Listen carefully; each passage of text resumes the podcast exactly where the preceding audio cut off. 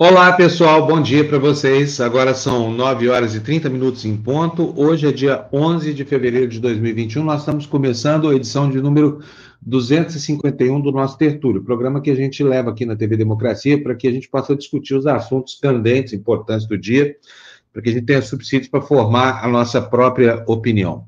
Hoje nós vamos receber aqui dois craques da saúde. Um é o Moisés Toniolo, do Conselho Nacional de Saúde, Ontem a gente tentou entrevistá-lo, infelizmente não foi possível por causa da, da, das condições da rede. E também vamos ter o doutor Cláudio Maiorotti. Por que, que nós chamamos duas pessoas desse, desse calibre para falar com a gente aqui? Porque as coisas estão ficando muito esquisitas no Brasil. Já temos, aliás, já temos os dois aqui na, na, na nossa sala de espera. Eu vou começar colocando a Mali para dentro. Mali, bom dia, tudo bem? Bom dia, gente, tudo bom? Tudo beleza. E você? Dormiu bem? Descansou direitinho para enfrentar o dia? Hoje o dia começou com baixo astral, incrível, viu? Porque as notícias estão muito ruins, né? O noticiário está muito para baixo, está muito carregado. Enfim, vou botar o, o Moisés Toniolo aqui. Opa, fugiu, ó. É, Voltou. Oi, Toniolo. Tudo bem? Bom dia, Panunzi. Bom dia, Mali. Estamos juntos hoje, graças a Deus, tudo certo. Ontem foi osso, né, Tony? Ontem não conseguimos, não tem problema, tá aí de novo. Eu agradeço muito assim a reiteração, tá? E vou botar também o doutor Cláudio Mairovitch está aqui para a gente. Doutor Cláudio, bem-vindo, tudo bem com o senhor? Bom, Bom dia, dia, como é que está? Um prazer estar com vocês aqui. Hoje o doutor Cláudio está com um fone muito, muito chucrutado ali no ouvido. Está ótimo o seu áudio, hein? Eu desenterrei ele de algum lugar aqui, é bem antigo, mas funciona. Não, está funcionando muito bem, a voz está ótima. Ai, Agora, bom. olha, eu vou começar. As notícias são várias, né? Nós temos três ou quatro escolas em São Paulo, escolas de classe média, que, que estabeleceram novas restrições para as aulas, por quê? Foi só botar para dentro e começou a contaminação de aluno, professor, não sei o que mais, e tem que parar tudo de novo. É um inferno essa, essa Covid.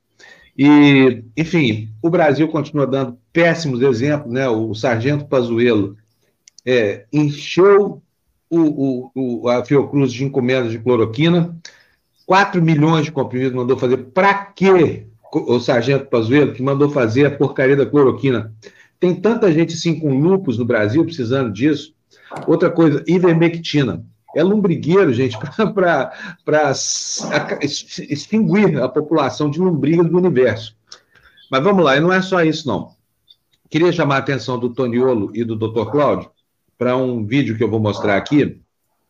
É uma das peças mais insidiosas que eu já vi, porque uma médica que se aproveita da sua habilitação, pretensamente é uma pessoa que fez juramento de Hipócrates, essa coisa toda, enfim, se comprometeu com a com salvar vidas e tudo mais, diminuir o desconforto e a dor, mas que na hora H manda as pessoas para o abatedor. É a secretária de saúde lá de Porto Seguro, cidade que já se celebrizou pelas festas, pela balada, pela gandaia que reina no reino da Covid, que se transformou o Brasil. Mas olha, eu, vocês vão já viram isso, doutor Cláudio e, e não, não, vi, não. Não? Não vi, Então não. se preparem, vocês vão ver um espetáculo aqui de, de falsificações. É uma médica secretária de saúde de Porto Seguro, e do lado dela é uma anta, um sujeito que se, se cair de quatro não levanta nunca mais. Vocês vão ver aí agora, vejam só.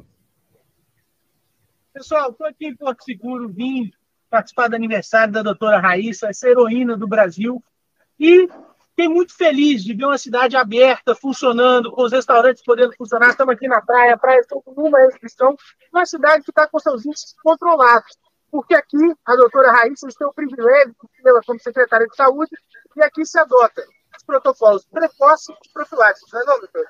Olha, a gente está fazendo em Porto Seguro desde novembro, a rede hoteleira, cabaneiros, é, os pousadeiros, já foram começando a fazer tratamento profilático, ou seja, quem está doente, funcionário que está em linha de frente com pessoas, passa a usar medicação a cada 15 dias, mantém o zinco e vitamina D. É claro que para quem quer, nós somos livres, mas isso foi afetado, os empresários começaram a executar, nós mantemos essa dinâmica. O que acontece é que quem está doente tem acesso ao tratamento precoce e ganhamos a vacinação para os grupos prioritários que querem vacinar. Então, com as três frentes de trabalho, prevenção, tratamento precoce e vacinação pelos grupos que estão já aí recebendo as vacinas, nós temos uma cidade possível trabalhar, possível manter comércio aberto, possível manter uma vida relativamente normal, claro, e com todos os cuidados Ninguém está sendo aqui omisso e ninguém está aqui é, negando que a doença é real, mas nós podemos, com medidas públicas, ajudar todo mundo a ter uma vida próxima do normal. Exatamente. E é isso que a gente precisa. Eles gostam tanto de falar que nós da direita somos negacionistas. Negacionista é quem nega a eficácia do tratamento precoce, do tratamento profilático, e pior, nega esse tratamento à sua população. Minas Gerais também merece ter acesso a esse tratamento. A vacinação em massa não vai ser disponibilizada tão cedo. Então, cobre do seu prefeito, do seu secretário de saúde, para que a gente possa ter também em Minas o tratamento precoce, o tratamento profilático, pode pegar todas as diretrizes aqui em Porto Seguro que a Prefeitura e a Secretaria de Saúde disponibiliza. Vamos oferecer esse tratamento eficiente para a nossa população e combater o Covid de acordo com aquilo que funciona, e não politizar essa doença e negar à população o remédio por achar que o remédio é do Bolsonaro. Ou seja, esse estúpido aí que está dela, esse animal irracional de cavanhaque, essa anta de cavanhaque aí, não sei de onde saiu, nunca vi, não sei quem é, mas é uma alma penada, deve ter saído mesmo ao sapão de onde vieram uh, Bolsonaro, o ministro das Relações Exteriores, porque alguém esqueceu esse alçapão aberto e o inferno esvaziou. Está tudo aí. Agora tacando ponto seguro.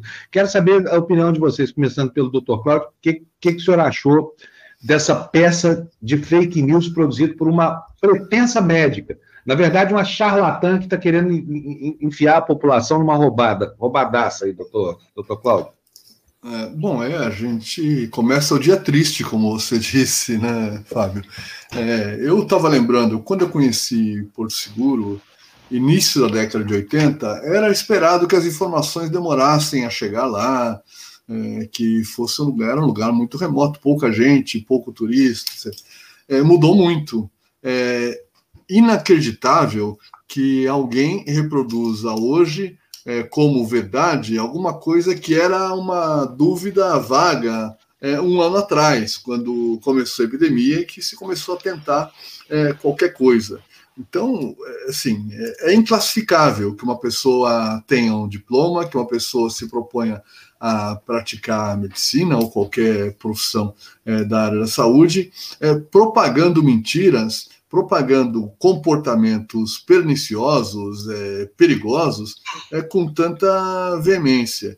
Assim, eu não acreditava que ainda tivesse gente com coragem para fazer isso depois de tanta informação que circulou sobre o absurdo desses tratamentos da ideia do tratamento precoce com medicamentos que não produzem qualquer efeito positivo e podem, ao contrário, causar problemas importantes.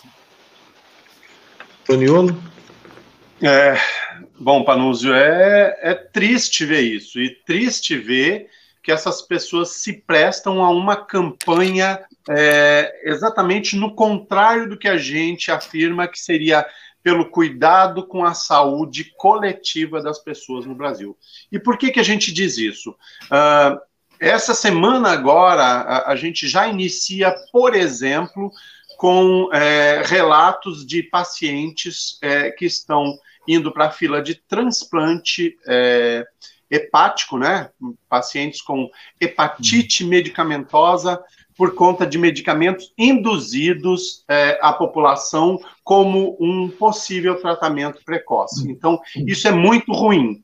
Para além disso, a gente é, precisa lembrar que esse tipo de indução de tratamento sem eficácia garantida, né? Sem eficácia científica comprovada e garantida, é, pode é, incorrer em crime de charlatanismo e curandeirismo. A, a, gente tem isso no Código Penal brasileiro. Então, é, é, é preciso também que a sociedade se mobilize para pegar esse tipo de exemplo negativo e errôneo de como fazer saúde pública no Brasil e, e tome providências é, localmente, inclusive para a retirada desse tipo de vídeo que deve ter sido postado em mídias sociais, né, nos aplicativos da vida por aí, nas redes sociais, e que deve estar tá fazendo vários estragos.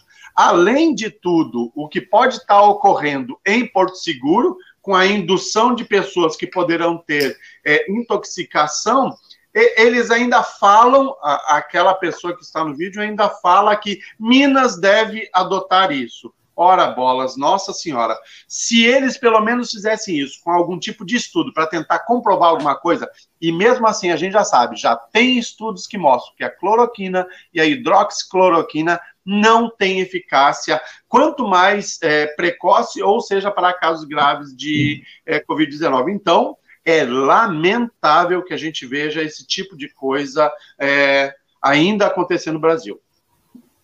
Agora, um negócio que assusta a gente, né, Mali, é que existe um conselho de classe, que é o Conselho Federal de Medicina, Cadê, né? tomado pelos bolsominions, da mesma coisa. Aí você vai reclamar contra uma charlatã dessa aí, fazendo fake news na internet com, com uma anta de cavanhaque ao lado, e não tem acolhida. Porque o CFM é parte desse processo de desinformação no Brasil. O que, que resta a gente fazer, doutor Cláudio? É, e se for ver assim, esse comportamento do CFM, chega a tal ponto que, mesmo coisas que eram óbvias para qualquer CFM de direito, qualquer dirigente é, de entidade médica e de direito ou de esquerda, é, são passadas, passa batido.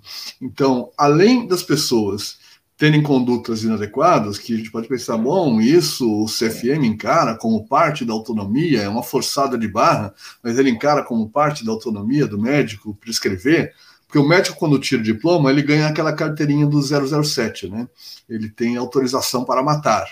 E o CFM parece levar isso às últimas consequências. Agora, mais do que isso, é uma coisa que sempre o CFM lutou muito é que não houvesse propaganda ampla é, de tratamentos, que não houvesse fornecimento de medicamentos sem prescrição médica, por exemplo. E é exatamente o que ela fala que está acontecendo lá. As pessoas vão para os hotéis, os, os funcionários dos hotéis, pousados, restaurantes, recebem do empregador ou do proprietário é, os medicamentos. Ou seja, é uma distribuição em larga escala, sem prescrição médica, sem avaliação, é, mesmo sabendo que não funciona, mas ainda que a gente fosse seguir pela cabeça do CFM. Olha, o médico é o ser supremo que pode prescrever qualquer veneno. Neste caso, estão defendendo, inclusive, a utilização do veneno sem prescrição alguma. é uma coisa inclassificável. Pois é, e olha, só para lembrar aqui, eu me lembro de uma notícia que a gente leu logo após o Réveillon aqui na, na TV Democracia. Só em Porto Seguro, terra dessa charlatã de branco aí, essa, essa, essa senhora da fake news aí, foram mais de 70 festas clandestinas, algumas delas com milhares de pessoas entre o Natal e o Réveillon. 70 festas foram desarmadas. Imagina assim a quantidade de gente que se contaminou aí nessa suruba armada por essa secretária e depois saiu espalhando vírus pelo Brasil. Porque como essa anta de cavanhaque ao lado dela, os turistas também são de fora. Eles vão a Porto Seguro, logo, logo vai virar a capital nacional da, da contaminação, né? Com essa criminosa dessa secretária de saúde aí fazendo esse tipo de coisa, chamando as pessoas para ir para lá, dizendo que, ah, não, já agimos em, em, em consonância aqui com hoteleiros, barraqueiros, donos de pousadas, meu, a mulher está cuidando de quê? Da saúde da população ou dos negócios do, do, dos comerciantes e dos prestadores de serviços da cidade, não é não? Mas eu queria ouvir o Toniolo também sobre isso que o doutor Cláudio acabou de falar. Toniolo, fala para nós. Bom, é, aí tem vários aspectos é, evidenciados, inclusive, né, Panúzio? O fato de um empregador é, impor a medicação é, como se fosse um tratamento precoce sem evidência científica, porque isso já está comprovado e nós já temos é, suficientes estudos clínicos realizados no mundo e no Brasil para isso. Ah, quem quiser tomar é, mais conhecimento sobre esse tipo de assunto, basta pesquisar no site do Conselho Nacional de Saúde, na, na nossa é, Comissão de Ética em Pesquisa, que é a CONEP, e vai verificar que todos os estudos desenvolvidos sobre isso aqui no Brasil é, demonstram que não existe comprovação científica para o uso, seja é, em casos leves, moderados ou graves de é, Covid-19. Ah, mas no aspecto do trabalho, esse tipo de imposição é, se configura como um tipo de assédio moral sobre o trabalhador, sobre a trabalhadora, que é, é muito difícil da gente ver em pleno século XXI, a, a guisa de ideologias, ideologias impostas pelo governo atual, é, que os empregadores façam esse tipo de ação é, de assédio sobre trabalhadores e trabalhadoras, de alguma forma fazendo, é, levando eles a uma prática, primeiro, de automedicação, uh, de uso de uma medicação que não vai fazer, não vai surtir efeito nenhum, e sem a garantia posterior de que não haverá nenhum tipo de efeito colateral ou efeito adverso, aqueles que não são previstos, pelo uso indiscriminado, sem qualquer controle e na posologia que a própria pessoa achar melhor. Então, isto é muito grave de estar tá acontecendo, e o pior de tudo é que seja uma pessoa uh, em cargo de gestão, não sei, não, não sei se é médica uh, exatamente, por que, que ela uh, se denomina, é, de certa forma, doutora, se é realmente médica, mas mesmo que seja, isso não deveria estar acontecendo. Isto é da turma, uh, de certa forma, que esses são negacionistas daquilo que a gente vem falando, que são as evidências científicas que não apontam a cloroquina, hidroxicloroquina e nem a ivermectina como tratamento para o Covid-19. Não, não é possível a gente aceitar isso é, de uma maneira normal e, e sabendo que provavelmente quem sairá perdendo nessa equação serão os trabalhadores e trabalhadoras que são submetidos a esse regime de assédio moral no campo do trabalho. Agora, uma pergunta para os dois também. Desculpa, Mali, eu estou Passando na sua Não, frente, ir, sua vez. Ah, Mali, vai lá. Não, pode eu ir, só queria saber, é, a gente está vendo aí, é, pelo que a gente lê, pelo que a gente vê todo dia, CFM não vai dar conta dessa turba é, que está fazendo esse mal para o país. É, em que outra instância a gente podia recorrer, doutores? É, o que, que a gente pode fazer?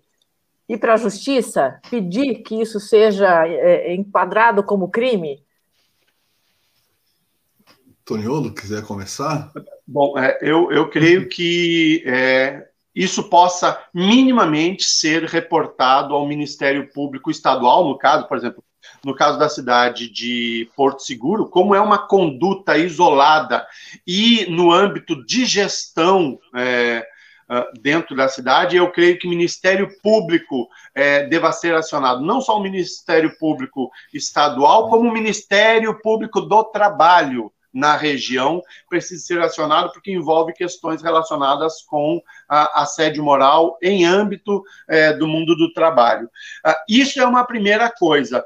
Nós já sabemos que, assim, por mais que exista o CFM, é importante também notificar e registrar queixas e denúncias para os conselhos regionais de medicina. Acho que isso é uma atitude importante que a gente faça. A gente não pode pensar que, por causa é, de estruturas maiores é, ou que estejam, se digam acima de tudo, que a gente não possa usar a estrutura também é, dos regionais dos conselhos regionais de medicina em todo o Brasil. Eu acho que isso, é, minimamente, nós temos que registrar isso, uh, essas denúncias, e posteriormente também acionar o Ministério Público. Eu acho que é uma, uma recomendação que a gente possa deixar para que seja usada em qualquer lugar do Brasil também. É, eu estou de acordo aqui com o Toniolo, quero inclusive fazer uma sugestão a ele.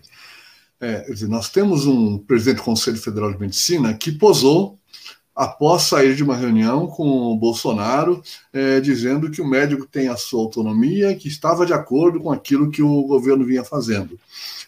E vem de forma reiterada é, demonstrando a sua atitude né, de omissão e de cumplicidade com uma prática é, inadequada e ilegal da, da medicina. O CFM é uma autarquia federal, ele tem a sua autonomia, mas ele tem a função pública. O presidente do CFM, ele responde como alguém em função pública.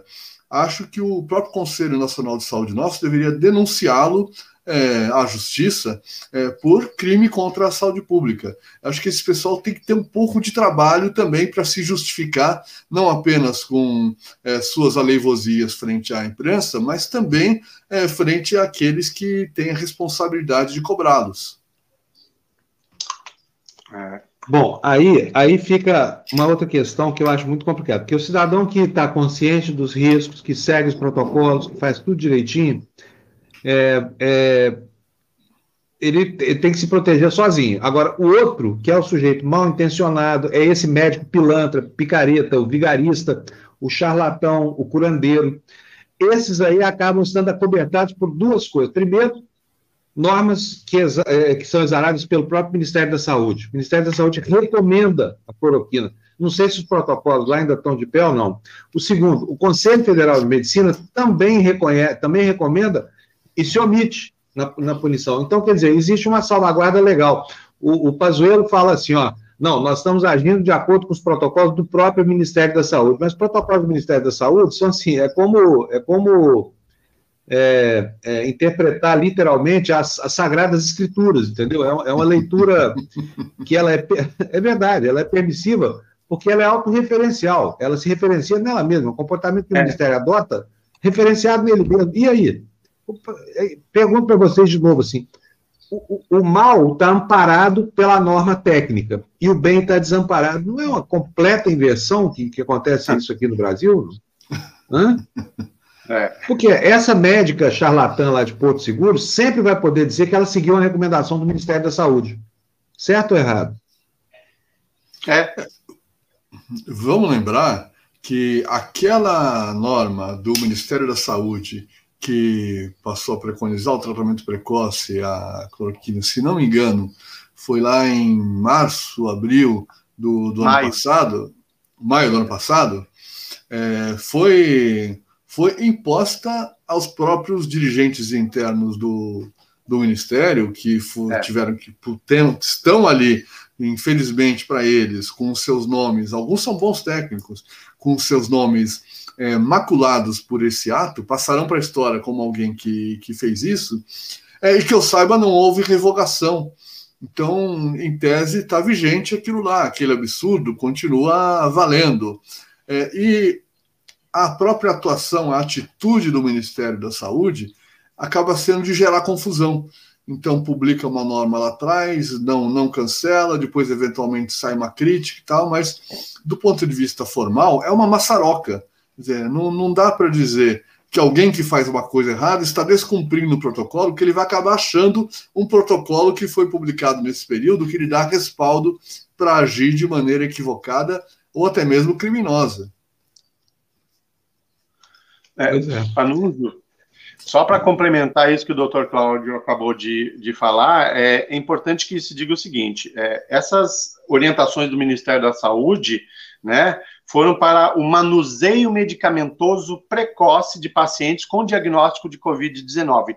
É, uh, e basicamente isso daí, né, uso de cloroquina e hidroxicloroquina associado a outros medicamentos. Mas eles impuseram isto como é, com um poder de protocolo, ou seja, é, e o doutor Cláudio também falou uma coisa muito importante: nenhum, nenhum técnico da área dentro do Ministério da Saúde, na época, é, quis assinar esse tipo de orientação do Ministério da Saúde. Foi assinado diretamente pelos figurões que estão é, conduzindo o Ministério da Saúde, principalmente porque, é, sendo general, a pessoa que assina isso e seus imediatos é, do ministério, é, essas pessoas. Eu gostei dessa palavra. Estão, Ministério, é, é isso ministério, mesmo, é um ministério. É, é, como a gente tem tratado o caso.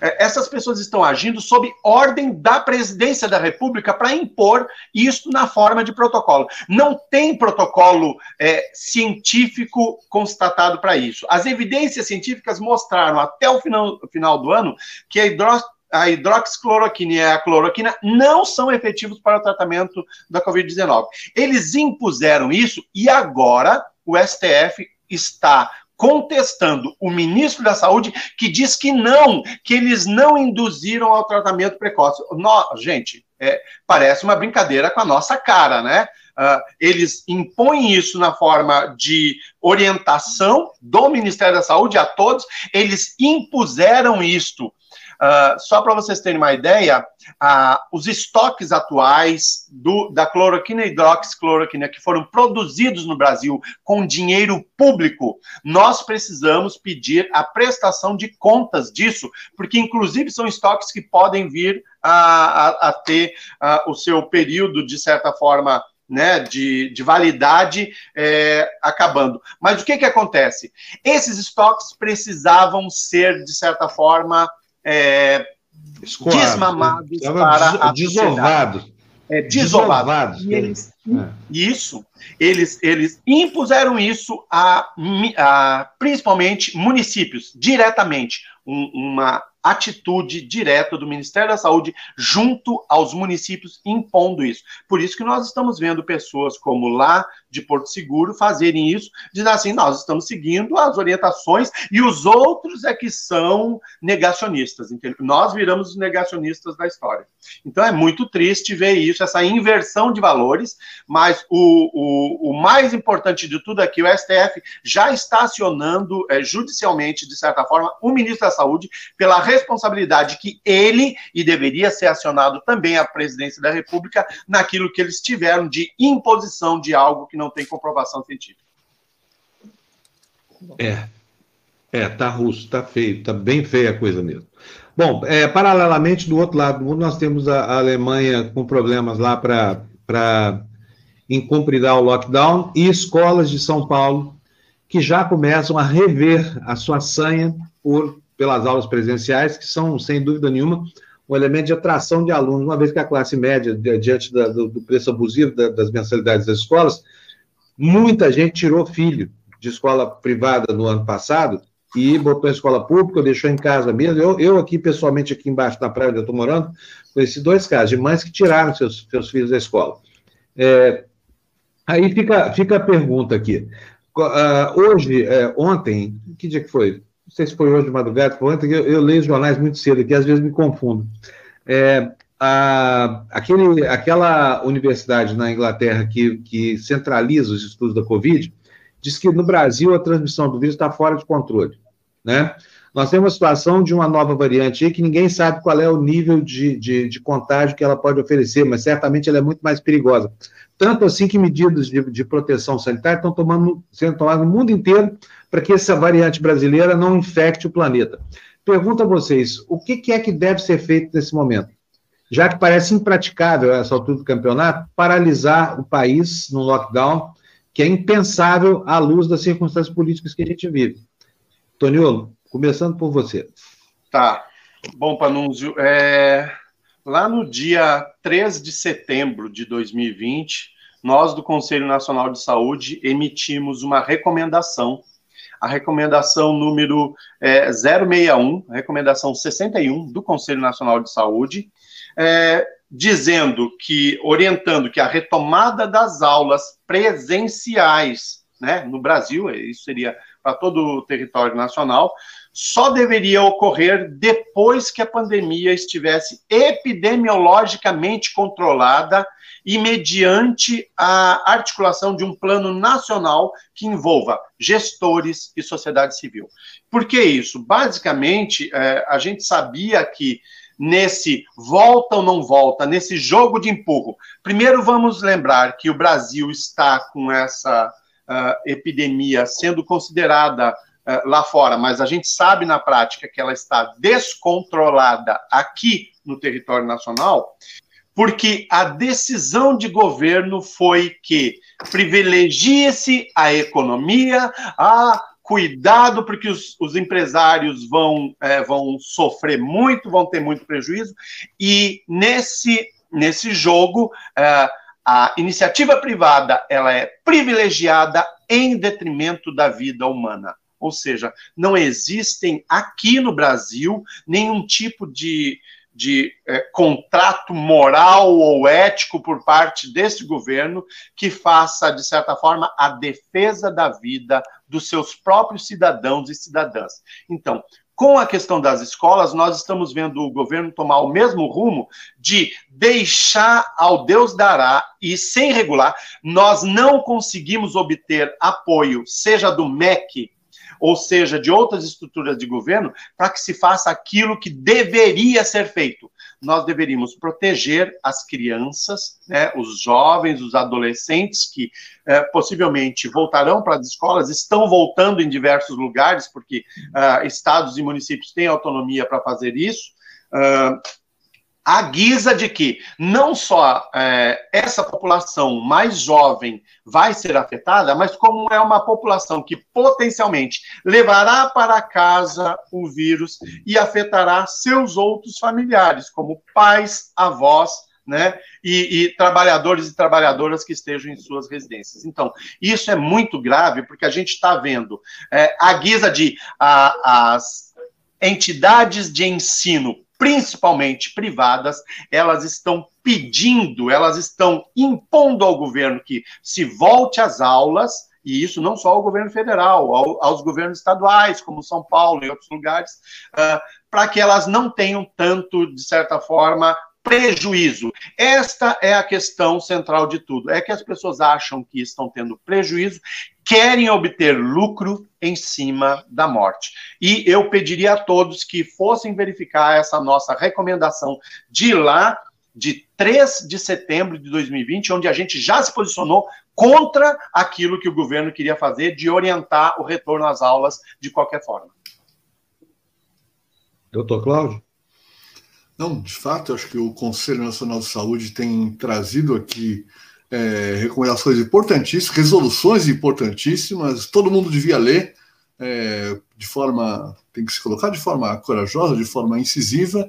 Infelizmente, é, o governo não ouve a maior instância de deliberação que nós temos é, constitucionalmente, na verdade, nem complementar, que é o Conselho Nacional de Saúde. A Alemanha devia ser um, uma escola para nós. Por quê? Na primeira onda, quando começaram as informações sobre o espalhamento da doença na Europa, a Alemanha fechou tudo e se tornou o exemplo para o mundo de como conter a doença mesmo depois que ela já tinha chegado. É, nós tínhamos tempo para ter repetido o exemplo da Alemanha. Diz, ah, deu certo na Alemanha, vamos fazer aqui. Não fizemos que isso. Foi o mesmo exemplo da Nova Zelândia, né, doutor Cláudio? Mesma Exatamente. Coisa. É que a gente pensa, Nova Zelândia é um país insular ali, a gente talvez não possa olhar de forma tão semelhante. Agora, a Alemanha é um país enorme, cheio de fronteiras internacionais terrestres, é importante hub de viagens aéreas, economia muito ativa, interação, interatividade com o mundo inteiro, é, e lá funcionou. Claro, não foi fácil, certamente, mas funcionou. Depois, é, quando a Alemanha foi abrindo aos pouquinhos, é, controlou, a sua curva não subiu tanto quanto no resto da Europa, é, já estava baixando, foi abrindo aos pouquinhos. Aí veio o verão europeu e todo mundo viajou, fez festa, etc., que veio a origem provável é, da, da segunda onda. E aí a Alemanha não reagiu rapidamente estava vivendo momentos eleitorais regionais, teve aquilo que a gente conhece bem, que é um comportamento demagógico de alguns governantes, não reagiu muito rapidamente e teve a segunda onda é, muito pior do que a primeira. E nós tínhamos tempo de ter observado isso também.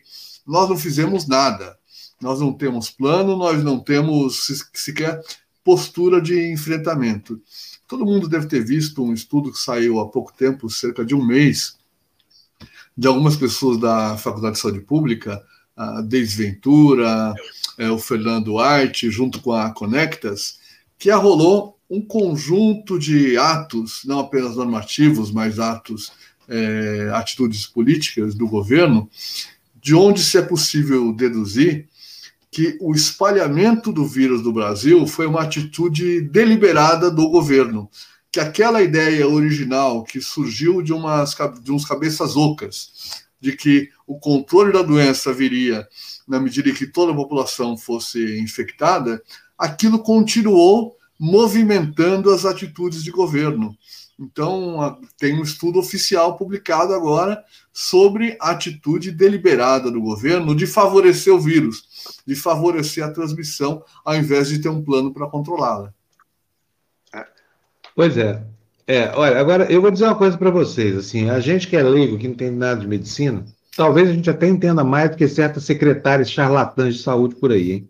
Porque aqui, pelo menos, quem não pode prescrever não é capaz não, de fazer uma é. indicação falaciosa e, e completamente equivocada como essa que essa, que essa charlatã aí, que, que se auto... ela é médica, viu? Ela tem o diploma, e é médica, é clínica, é, ela é, é, clínica geral, eu chequei isso aqui, enfim, fez o juramento de Hipócrates, essa coisa toda. Mas é, o, o, que eu ia falando é o seguinte, que é, a gente que está aqui é, desprotegido, fica muito. As pessoas, de maneira geral, ficam sem saber como é que elas devem se proteger dessa, dessa história toda, porque existe muita dúvida. A educação das crianças é, não pode sofrer um prejuízo maior com a volta, com a manutenção delas em casa, que questões que estão abertas aí para serem discutidas. O fato é o seguinte: o mundo inteiro está buscando uma solução, o Brasil não. O Brasil não tem vacina suficiente, o Brasil não tem empenho suficiente, o Brasil, que tem o SUS, que é uma dádiva, não usa a sua estrutura para beneficiar nada, e ainda por cima, o que é pior de tudo, é o comportamento insidioso da própria população. Hoje está nos jornais aí, no Estadão, uma matéria, um levantamento chegou a conclusão, levantamento do próprio jornal. 3 mil casos de fura-fila no Brasil já denunciados ao Ministério Público, com, com, com a preponderância em Minas Gerais no Rio Grande do Norte, que indica que não é a situação geográfica, nem a situação nível socioeconômico, nem nada disso tem relação. É o comportamento de uma população inteira que quer furar a fila, tirando da frente alguém que depende da medicação para continuar vivendo, da, da vacina para continuar vivendo. Queria saber como é que vocês recebem essa. essa para mim, isso é uma aberração. 3 mil casos em três semanas, são mil casos por semana de gente furando essas filas. Ou seja, como isso é absolutamente subnotificado, que, se, que, é o que se pode presumir, deve haver centenas de milhares de casos de furas-filas aí, se aproveitando de gente como essas secretárias aí, charlatãs de saúde, para. É, porque uma secretária de saúde que não valoriza a doença, que acha que tem tratamento precoce, obviamente não pode valorizar a fila, porque ela não acredita na vacina. Como é que vocês veem esse comportamento da população induzido por essas pessoas aí que têm voz de comando, que deveriam estar liderando a luta contra a doença. É, doutor Cláudio? Tá, se me permite. É, nós estamos neste mesmo conjunto, nós não temos plano para enfrentar a doença, e o que a gente tem de plano de vacinação nacional ainda é uma coisa muito vaga, admitindo um monte de variações é, regionais. Essa questão do fura-fila é uma questão ética, é uma questão moral importante, isso tem que ser visto, mas não pode servir de argumento para uma burocratização com a imposição de milhares de controles e sistemas, etc., que vão atrasar ainda mais a nossa vacinação. Nós estamos vacinando muito devagar. Não é essa a nossa história. Nós sempre fomos muito rápidos para vacinar. Se a gente tem pouca vacina, e é a nossa realidade, nós deveríamos usar essas poucas vacinas o mais rapidamente possível, porque pouca vacina na prateleira não faz efeito nenhum. Agora, pessoas vacinadas, a gente já começa a ter é, algum, algum impacto. Só que não tem plano, não tem diretriz decente, não tem investimento e respaldo é, para a atenção básica funcionar, e não há uma comunicação que permita aos diferentes gestores ter alguma segurança do que vai acontecer. Então começa aquela atitude: ah, eu vou dar vacina devagarzinho, porque assim eu não tenho que interromper a campanha é melhor dar de uma vez e interromper porque acabou, do que ficar dando devagarzinho e a gente só vai colher efeitos disso no ano que vem, no outro ano, seja quando for. Doutor Cláudio, doutor, é, Toniolo, a gente tem um, um, problema também que, além da saúde pública, a gente tem um problema de moral e de falta de caráter. A gente leu hoje no UOL que tem hospital militar em Manaus com reserva de leito de UTI para familiares dos militares. Dos 116 hum. leitos, pelo menos 80 e poucos estão reservados, enquanto algumas pessoas que não conseguem ser é, transferidas para outros estados morrem ali asfixiados na fila da UTI. É, quer dizer, a gente junta a, sa a saúde pública com a falta de comando, com a falta de caráter, e a gente pelo, pelo andar da carruagem, esse, essa cepa de Manaus já está em todo o país, né, doutor Cláudio? E isso aí vai pegar muita gente e vai matar muita gente ainda antes da gente conseguir é, é, blindar a população, inclusive a que já está sendo vacinada, né? É. é. Bom, vamos, vamos colocar as coisas como elas são. Isto não é uma campanha nacional de vacinação, isto é um piloto de vacinação.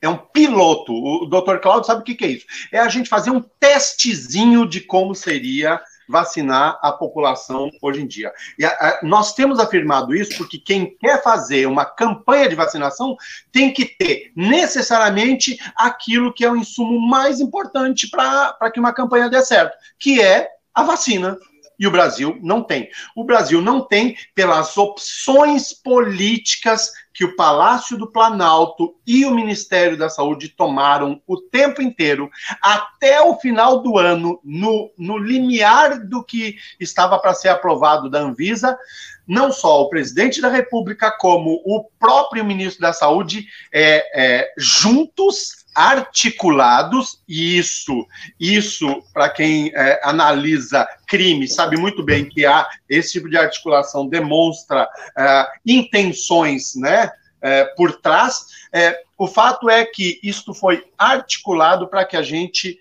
é, de certa forma, tivesse esse desvario que está acontecendo agora nesse exato momento. Ou seja, não temos, não temos é, vacina ainda para que implemente sequer a primeira fase daquilo que o doutor Cláudio colocou, que seria um plano nacional de operacionalização de vacina é, para o Covid-19.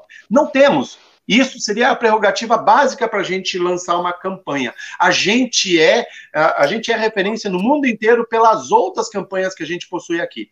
Agora, Mali, o mais incrível daquilo que você coloca aí é o fato de que aqui no Brasil por conta do, uh, deste governo ser um balcão de negócios, um balcão de negócios, principalmente com a iniciativa privada, mas agora mostrando com essas atitudes de hospital de campanha militar somente aceitar pacientes que sejam, é, de certa forma, parentes de militares, nós temos um total desrespeito àquilo que deveria ser a coordenação central da política de saúde por parte do Ministério da Saúde. Nós temos um ministro que é general, me poupe, então, a gente deve supor que este tipo de atitude de um hospital militar de campanha lá em Manaus está com autorização do ministro da Saúde, que é militar também, nós temos que ter nós temos que ter esse tipo de coisa denunciado para que seja investigado a responsabilidade não só do, das pessoas que estão à frente do, do hospital de campanha militar lá em Manaus, como do próprio ministro da Saúde, que nesse exato momento é, é, se mantém, de certa forma, omisso de citar que esse tipo de hospital deveria ser utilizado para todos e todas da população. Por que isso? Manaus pode se tornar no Brasil, e a gente já viu os casos que estão acontecendo aí, se não fosse o SUS que salva vidas e que tem levado pacientes de Manaus para outros estados. Aqui na Bahia, nós já temos a cepa de Manaus. Nós recebemos pacientes de Manaus, mas a gente sabia que não seria por esses pacientes, provavelmente, que chegaria a cepa. É pelo, pela mobilidade. Alguém já foi nos aeroportos? Alguém já viu como os aeroportos estão? Como é que está sendo medição de temperatura? Como é que está sendo algum tipo de medida sanitária e epidemiológica dentro dos aeroportos? Os aeroportos estão cheios pela pela experiência que eu tive agora no final de janeiro. Cheios. As pessoas não estão fazendo nenhum tipo de limitação, de restrição, de isolamento entre as pessoas. Os bancos, né, as poltronas dos aviões estão cheias e não existe. Aliás, Toniolo, é assim. Toniolo, é a coisa mais estúpida que eu vi durante toda essa pandemia, além, lógico, das manifestações do governo, que essas são, em matéria de estupidez, essas são é. os concursos mas é o sistema de isolamento social nos aeroportos e nos voos. Porque nos aeroportos, você ainda encontra aquela parafernália lá, uma cadeira livre, uma cadeira ocupada, uma cadeira de tudo. Ah, Acho que ele travou, né? Alô? né? Oi, Acho oi. que travou. É, o Fábio travou. Doutor Cláudio, deixa eu perguntar uma coisa. Como é que vocês estão vendo essa história Tem da nova cepa? Travou, Panuzzi. Ah, desculpa, não, eu falei que assim, a coisa mais estúpida que eu vi foi justamente, eu fiz só uma viagem durante esse período todo, foi um trabalho que eu tive que fazer em Brasília, e vi que nos aeroportos existe a preocupação com o distanciamento social, mas não tem mais álcool gel, não tem nada disso. Mas tem lá a cadeirinha aqui com uma cheia, uma vazia, uma cheia, uma vazia. Só que na, dentro do avião é, é uma suruba geral, porque junta todo mundo junto. Eu mesmo vim entre duas poltronas, com duas pessoas respirando aqui na minha nuca. Quer dizer, não adianta nada, né? É uma, é uma palhaçada, porque separa no aeroporto e junta no avião. E aí? Quer dizer, o momento da viagem é o momento da contaminação, está todo mundo respirando o mesmo ar, trocando os perdigotos, essa coisa toda. Fiquei muito mal impressionado com isso, viu? E nas companhias de ônibus é exatamente a mesma, mesma coisa. coisa. É a mesma coisa. Então, é boa observação. É, mas eu interrompi a Malina. Ah, quero, quero mostrar uma, uma outra coisa para vocês aqui. O Toniolo falou sobre, e o doutor Cláudio falou sobre vacinar devagarzinho. Isso aqui é uma matéria que está no El País de hoje. Foi feito um levantamento aí, manchete. O Brasil salvaria cerca de 90 mil vidas em 2021 se vacinasse toda a população em fevereiro, aponta um estudo. Esse estudo é do, é do físico Eduardo Massad, né, que é, é professor emérito da Faculdade de Medicina da USP e também da, da Fundação Getúlio Vargas. O que, que, que, ele chegou à conclusão? Olha aqui, ó. o estudo aponta que Caso o Brasil não vacine sua população neste ano, no mínimo 130 mil pessoas morreriam e fecharia 2021 com 350 mil óbitos, com essa história de ficar economizando vacina para não parar a campanha, viu, Toniolo? Você falou, o doutor Cláudio, não sei quem, qual dos dois falou aí, mas é exatamente isso, quer dizer, para não, não perder o fluxo, ou seja, para não perder a narrativa política, que é, é disso que trata, Sim. então os municípios preferem manter as populações expostas ao vírus do que dar andamento e gastar todo o estoque. É um absurdo completo, isso não tem nenhum é. sentido. Bom, gente, eu estou muito indignado hoje. O dia começou é, muito pesado. Ô, Fábio, o eu... doutor Cláudio Oi, precisa sair, né? Ele tem um compromisso uhum. agora, mas eu queria que ele respondesse para mim rapidinho Doutor Cláudio, com essa volta às aulas, com essa cepa, com Manaus, com a falta de vacina, qual é, qual seria uh, o conselho do senhor para a gente? Fique em casa mais do que nunca? Olha, é, a gente só poderia ter algum tipo de conselho, algum tipo de orientação diferente se tivesse um plano. É, como não tem plano público, é, nos resta fazer os planos individuais para autoproteção. Então, e a única possibilidade de plano para autoproteção é manter distância de todos, é manter a sua bolha doméstica, é, de forma a não ter contato com outras pessoas. Existem, por exemplo, países como no Reino Unido em que é, duas famílias formam uma bolha, por exemplo. Elas não podem, nenhuma das duas pode ter contato com nenhuma outra, mas elas podem ter uma convivência entre elas.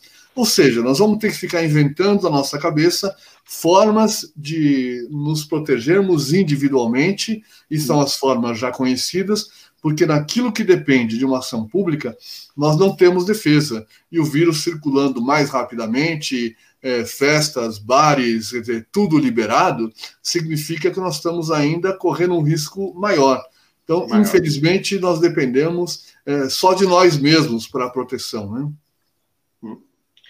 Muito Mari, bom. Tem uma coisa importante a ser dito também, disso que o Dr. Cláudio coloca, é que por mais que a gente, em tese, nós temos documento, mas não há um plano de enfrentamento do governo para a epidemia. Assim como o plano de operacionalização da vacinação para a Covid também é algo muito mais de ter alguma coisa escrita do que ser efetivamente algo que dê um norte para todo mundo. Então, é importante que as pessoas também acessem aquilo que a sociedade civil e as entidades nacionais fizeram através da Frente pela Vida. Nós fizemos um documento robusto, importante do ponto de vista, do ponto de vista técnico-científico, para orientar o governo sobre medidas, não só sobre o plano de enfrentamento à Covid, à epidemia, mas também para um provável plano de vacinação. E, no entanto, não fomos ouvidos. A gente, nesse momento, a gente precisa mais do que nunca que essas pessoas também tenham acesso a esse tipo de documento para verem o que, que podem ser as nossas soluções e, inclusive, a pressão social que a gente deve fazer como cidadão, como cidadã, sobre o governo para que ele adote medidas que sejam responsáveis pela vida, né, pela saúde das pessoas, porque é, é, nós não podemos deixar é, acontecer no Brasil o que aconteceu na Itália, de termos corpos nas calçadas sendo juntados. Eu, eu pergunto, será o exército que vai buscar esses corpos nas calçadas para depois, é, porque nós temos um ministro que é general, é, deveriam assumir essa responsabilidade, mas nós deixaremos chegar neste nível? Esta é uma pergunta é, bioética para que a gente tente responder com esse governo. Muito bem. Doutor Cláudio, quero agradecer o senhor. Tonelo, me permite mais uma perguntinha para você aqui? Doutor Cláudio tem compromisso, precisa sair, a gente está segurando ele aqui. Obrigadíssimo mais uma vez, viu, doutor Cláudio? Obrigado. Olha, obrigado, é um prazer. Cuida. Desculpa ter que sair antes hoje, geralmente a gente fica um pouco Imagina. mais curto, mas estou à disposição de vocês sempre. Tá bom. E, e, nós aqui à disposição do senhor também. O senhor é muito, muito gentil com a gente aqui. E é muito bom ter o senhor por perto aqui, porque nos lembra que médicos têm uma missão nobre para cumprir. Né? Não é só isso que a gente vê aí hoje pelo Brasil CFM, Porto Seguro e Companhia Limitada. Então, um abração para o senhor. Obrigado. Até a próxima. Viu, muito obrigado. Até. Tchau. Ô, Toniolo, me conta uma coisa. O Conselho Nacional de Saúde era uma entidade tão importante e representativa, tinha uma voz tão forte no passado, o que, que acontece que o, que o governo não ouve o aconselhamento do Conselho? Porque todo mundo que, do, do, do, do CNS que a gente ouve aqui é unânime em apontar o caminho correto. O que, que acontece que vocês estão aí ao lado dessas orelhas é, sagradas da República e ninguém ouve o que vocês falam? Bom, Panúncio, vocês é, lembram lá em 2019, quando este governo começou a editar uma série de decretos mudando como seria a forma cidadã e participativa né, de construir políticas públicas no Brasil? Nós tivemos dois decretos nesse sentido. Um foi o 9759, que foi eh, no dia 11 de abril de 2019, entendeu? Ele, ele restringiu não só a composição, como o funcionamento de vários colegiados de participação social. Cite-se colegiado de participação social, conselhos nacionais. Ele simplesmente remodelou ou, ou de certa forma, acabou com vários é, conselhos naquela época. Logo depois, a gente teve um outro decreto, que foi o 9784. Esse sim, ele extingue definitivamente vários conselhos e órgãos de participação social no Brasil. O fato é que desde 2019, neste governo, que a gente sabe que não é democrático, que a gente sabe que não quer ouvir a população, porque quem é eleito deve ouvir todos e todas, não somente uh, o seu grupo de poder ou de interesse mais próximo, né? Porque esse governo ele é ele é a guisa de seguir o que os interesses econômicos é, delimitam como é, seus objetivos.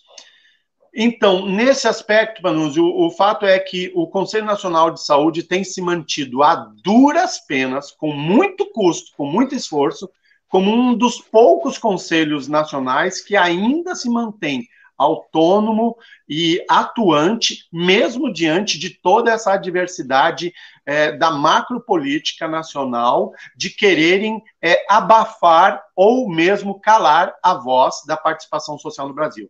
Isso é muito ruim.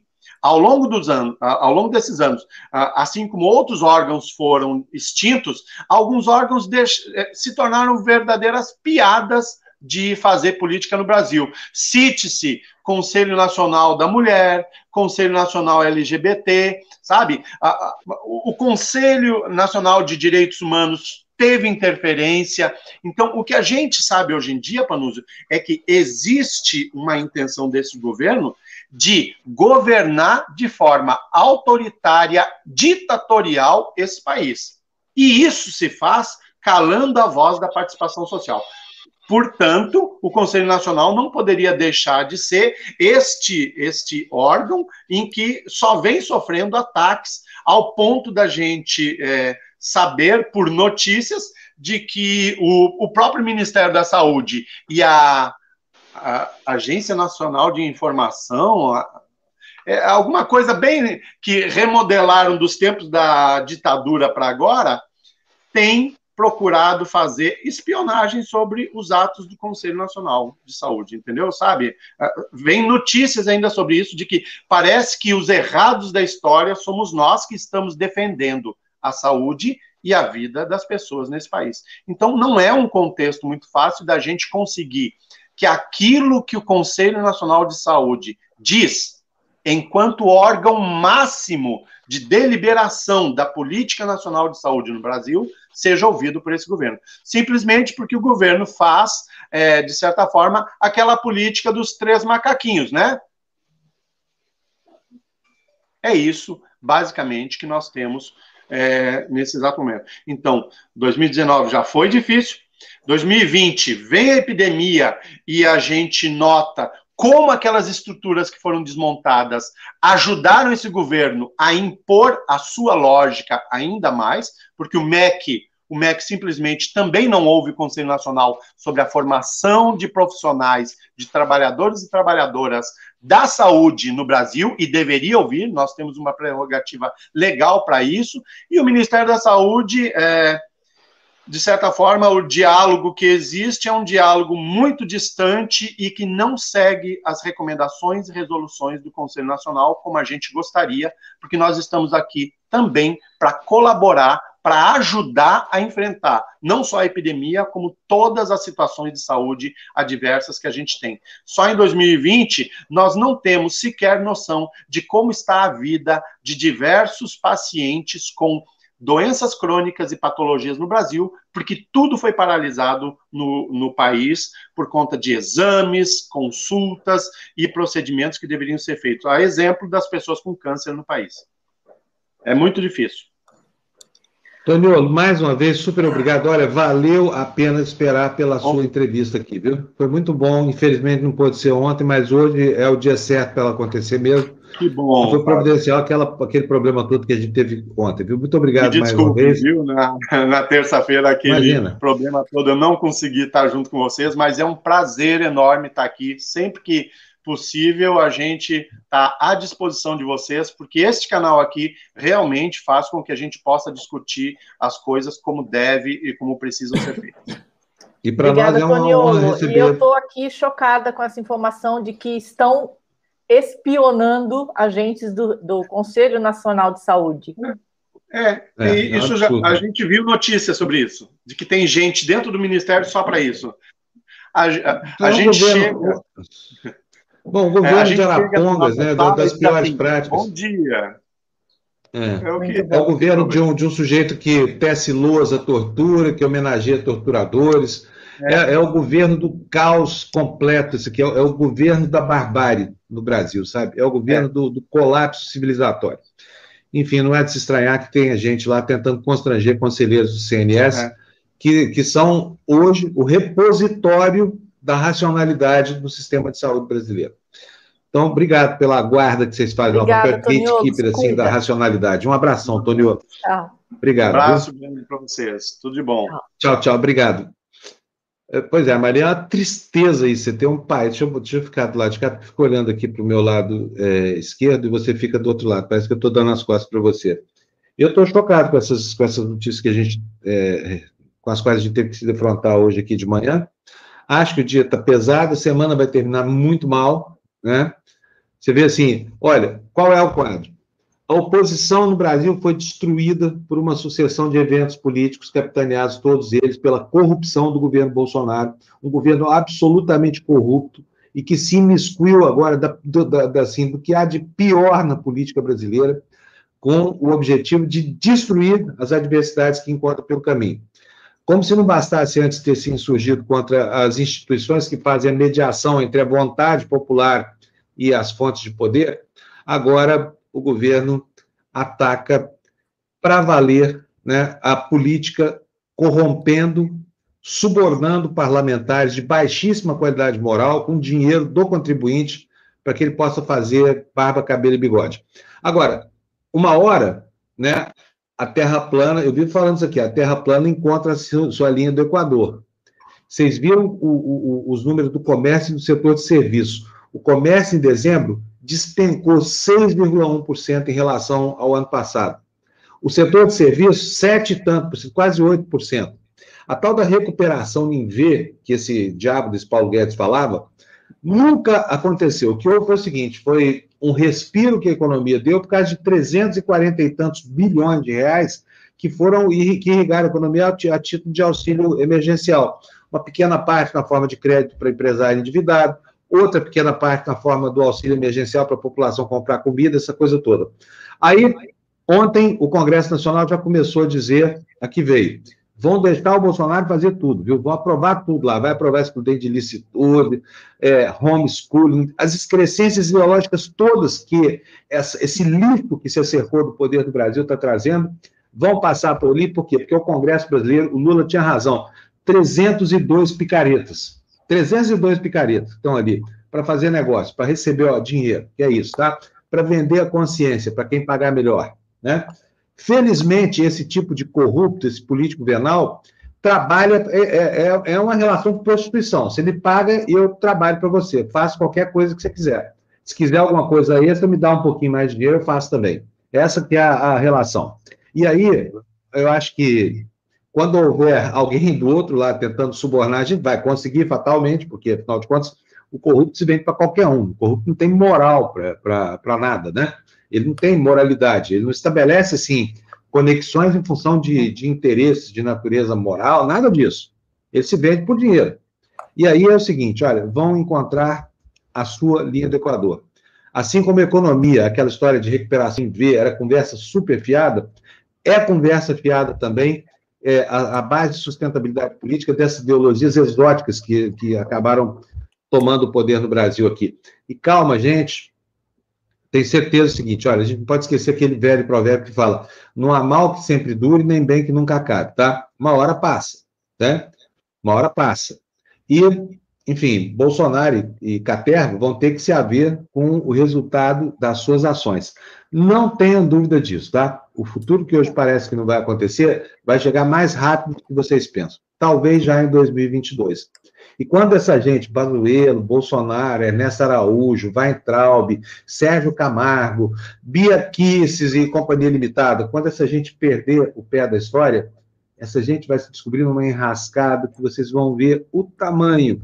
Não tenham dúvida, o que vai ter de gente presa, de gente amargurada, arrependida de ter servido a, a esse propósito, vai ser uma choradeira e eu vou estar rindo na primeira fila, porque eu quero aplaudir a derrocada dessa coisa maluca que, que tomou conta do Brasil de repente no limiar aqui do, do da, da, segunda década. Maria, um beijo para você. Ai, peraí, nós não agradecemos superchat, só, nós temos que fazer isso já. Ed Luz, mais uma vez, meu amigo, muito obrigado. 1,99, sempre aqui. Um, uma grande contribuição ao final de cada mês que você faz para a gente. Muito obrigado. Quem mais, Fernando? Francisca Maciel, cinco reais. Em que mundo estamos? Onde o lucro vale mais do que a vida. Muito esclarecedoras as análises. Ótimos os convidados. Muito obrigado, Francisca, duas vezes, pelo elogio e pelos cinco reais que você nos manda para nos ajudar com as contas aqui. Tem mais? Não tem mais? Então tá bom. A férias hoje foi pequena. Gente, mas, Maria, um beijão para você. Foi bom. É. Foi bom, sim. Um beijo, Maria. Um Gente, beijo para vocês também que nos assistiram. Muito obrigado. Até amanhã, tá? talvez com notícias melhores, porque, afinal de contas, pelo menos a notícia que a semana acabou já é obsareira, né, Mali? É, pois é, já é sexta. Olha a cara da Mali, gente. Olha, olha o desânimo em pessoa ali, ó. Não, Fábio, eu tô pensando que a gente, antes disso tudo acontecer, que você falou que vai acontecer, vai acontecer, vai passar, vai mudar, mas em cima de quantos mortos, de que tamanho de fome no país, nós vamos pagar muito por essa escolha muito difícil. Só tem que lembrar da música do Chico, apesar de você. Apesar de você, amanhã de ser outro dia. É bom ouvir essa música porque ela lembra para a gente em perspectiva, sabe? Ela foi escrita no, no bojo da ditadura militar, quando as trevas eram como hoje. Parecia que não iam sair de cima do país nunca. Não só saíram, como também já voltaram. Né? Uhum. E agora, uma hora, vão sair de novo. Não sei se vai levar 30 anos, se vai levar 3 anos. Espero que seja em 2022. Se a oposição continuar fazendo bobagem como está fazendo, não vai ser em 2022, não, tá, gente? Isso aí. Vamos embora, Mali? Um beijo para você, minha companheira Tchau, querida. gente. Tchau, até amanhã. Um beijão para vocês todos. Muito obrigado por terem nos ouvido, visto, participado aqui das nossas discussões e movimentado a nossa comunidade. Tchau.